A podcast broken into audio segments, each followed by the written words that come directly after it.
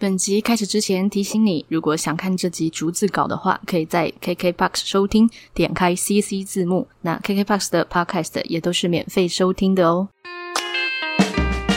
嗨，欢迎来到侃侃而谈，我是 Candice 侃侃。其实今天这一集原本是要录零极限的练习，然后是一个静心的练习，这样子就是我一边。呃，引导你们，然后一边带着你们一起念，就是那四句，然后去感受自己的状态。殊不知呢，我在录音到后面的时候，就一直出现噪音，就是楼上就开始在那边施工，然后外面就有什么飞机经过之类的。重点是这个都还好哦，因为我通常冥想系列我会加上衬乐嘛。然后我找了一首非常适合的音乐，而且我是边听边录的，所以我整个就是很在那个状态里面。结果呢，就在我要加那个衬乐的时候啊，因为我加衬乐跟录音是用两个不一样的软体，但是我录音的这个软体也是可以直接加衬乐。那可是因为档案的一些关系，就是它不相容，所以一定要用另外一个程式。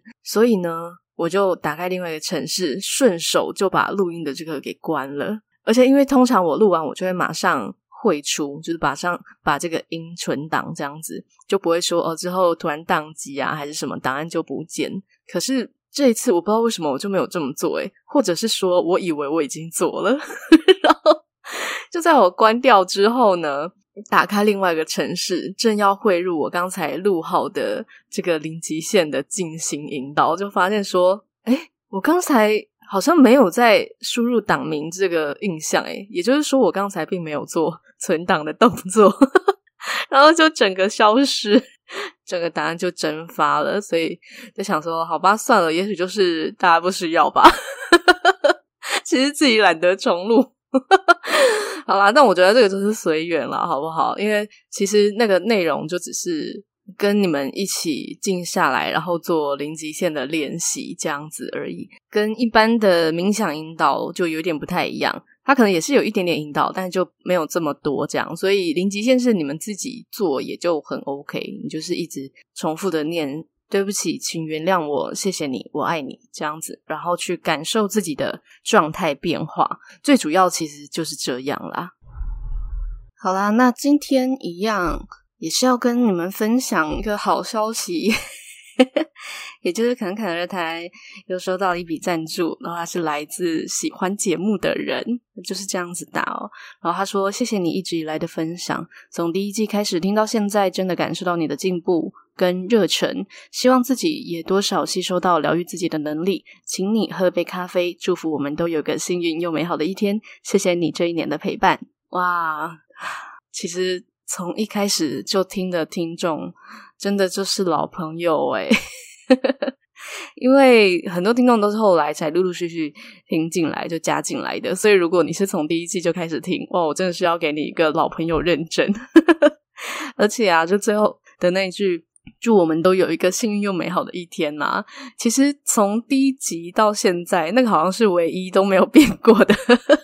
slogan，但是到现在讲，我自己都觉得还是很有感觉，就是都觉得，就我还是很真心的在祝福你们这样子，希望你们真的都有接收到啦。那也谢谢这位喜欢节目的人给节目一个赞助支持。那所有你们的赞助啊，其实也都会呃，除了呃回馈给节目，也是回馈给所有其他的听众哦，因为它是一个正向的流动。那接下来我也来分享一下新的 Apple Podcast 评论。那一个是来自 Zoe，他说：“侃侃的声音真的很舒服，啊，是很疗愈的频道，内容很舒服，不会有压力，对于内在状态有疗愈的效果。今天听到对不起，请原谅我的时候，竟然默默的流出眼泪。还好骑车的时候有戴安全帽，不然会吓到人吧。每天通勤时间收听变成了一个习惯，谢谢你，有你真好。” 其实我看到这个留言的时候啊，我想说，其实，在说对不起，请原谅我的时候，会流眼泪，真的是很正常的。而且，我第一次做这样的练习的时候，也是有默默的流出眼泪啦，所以 很正常。然后骑车的时候 流眼泪，其实我真的也有发生过这件事情，就是我是在骑脚踏车的时候，还没有安全帽可以帮我遮诶，可是。说实在，你就这样骑过去了，人家也不会太 care 什么。即便有些人可能心里想说：“天啊，这个女生是不是失恋了？” 那我觉得也没关系啊，反正又没有爱到她。然后你自己的状态，也就是啊、你让自己的情绪再疏通嘛，所以也没有什么不好啦。哦，那下一个留言呢，是来自于 他的昵称是“全世界都跟我一样的昵称”。是不是在输入那个 podcast 评论的名称的时候，你常常一开始输入你可能常用的一些你的小名啊，或者英文名之类的，它就一直出现说啊，这个名称已经有人用过了，你就要一直重复使用，好像就是全世界那个名称只有一个人可以使用的样子。我不知道是不是全世界，还是说一个地区，比方说台湾地区就只有你可以用这个名字这样子。就真的我一开始在输入的时候，也一直跟别人撞名，所以我也是取了一个很奇怪的名字啊，然后他说呢，好喜欢侃侃的冥想引导，内在小孩的冥想引导，我在不同的时间听了两次，两次的感觉都不太一样。相同的是，听完内心又重新了充满了爱，有种充饱电的感觉。谢谢侃侃用心制作的节目，疗愈了我低潮与纷乱的心情，真心感谢。好，真的也很感谢你敞开心胸来去给自己一段时间去听这些呃冥想的引导，然后让自己处在一个呃平静的时光里面，因为其实。冥想的练习，或是任何的心灵练习，都是这样。即便你学了再多的东西，最重要的还是你有没有给自己一个静下心的时光，然后让自己去运用这些工具。因为无论是冥想啊，或者说其他的灵性技能，关键都还是在于说你有没有去使用它，然后你使用它的这个过程，你的感受是什么。所以你有去。让自己感受到哦，有重新的充满了爱，然后充饱电的感觉，其实这都是很好的。这个也都是你给自己的一个礼物。哇，真的没想到我居然有一天可以讲评论讲了这么长。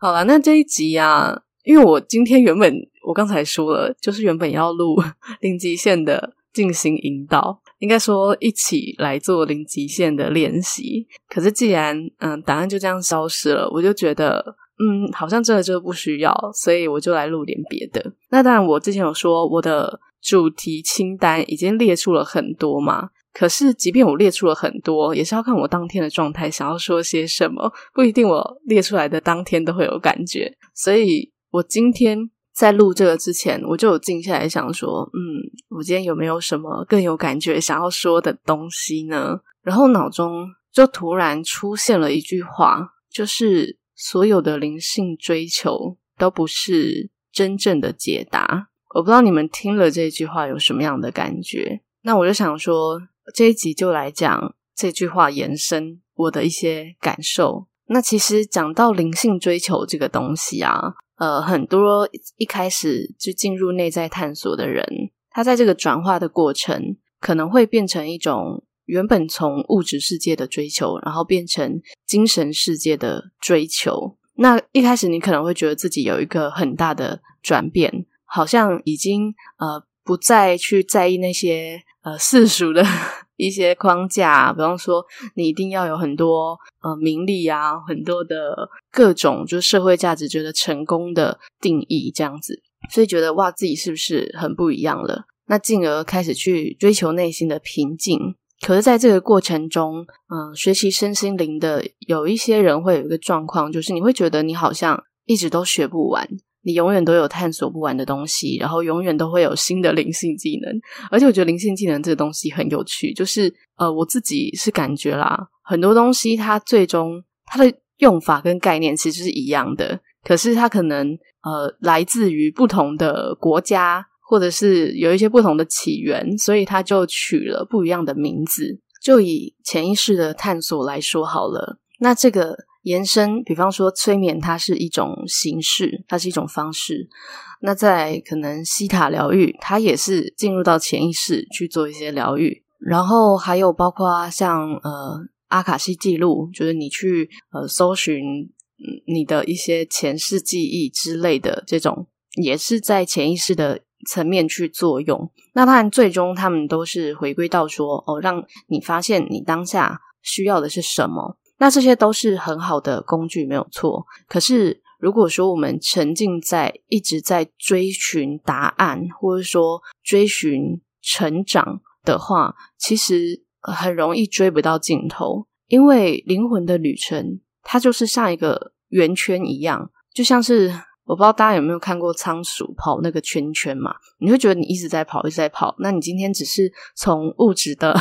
那个轮回里面跑到灵性的轮回里面。那当然有一些人的历程可能就是会经历过这些，然后有一天他才会发现说：“哦，原来这些都不是我要的。”因为你总是要先发现说哪些东西不是你要的，或者说哪些东西并不是你真的在找的那个答案。最终你才会看到原来真实是什么。这样，有些人的历程是这样子，但是也有一种情况是，我们已经获得了很多的工具了，可是我们却还是一直觉得不够，可能是能力上不够，就是这个能力上包括你的呃技能的成熟度，又或者是呃你觉得你心灵成长的这个程度不够。于是呢，就一直去嗯、花钱学很多的课程，然后找很多的方法，看很多的书。但我没有说这件事情是一定不对的哦，而是说我们在做这些事情的时候，我们要清楚知道说我们为什么会觉得自己是不足的。就如果你是因为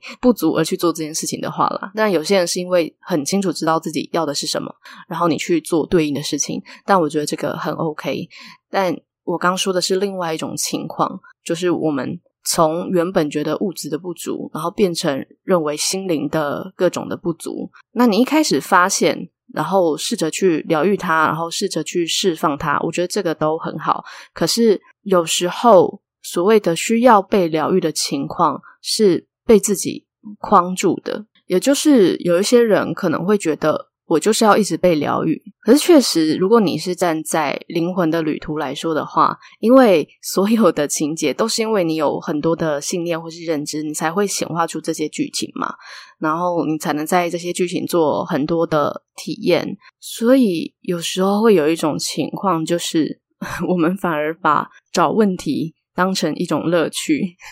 就是事实上，当下的你根本什么问题都没有。就是当你脑袋空白的时候，你根本不需要疗愈什么啊。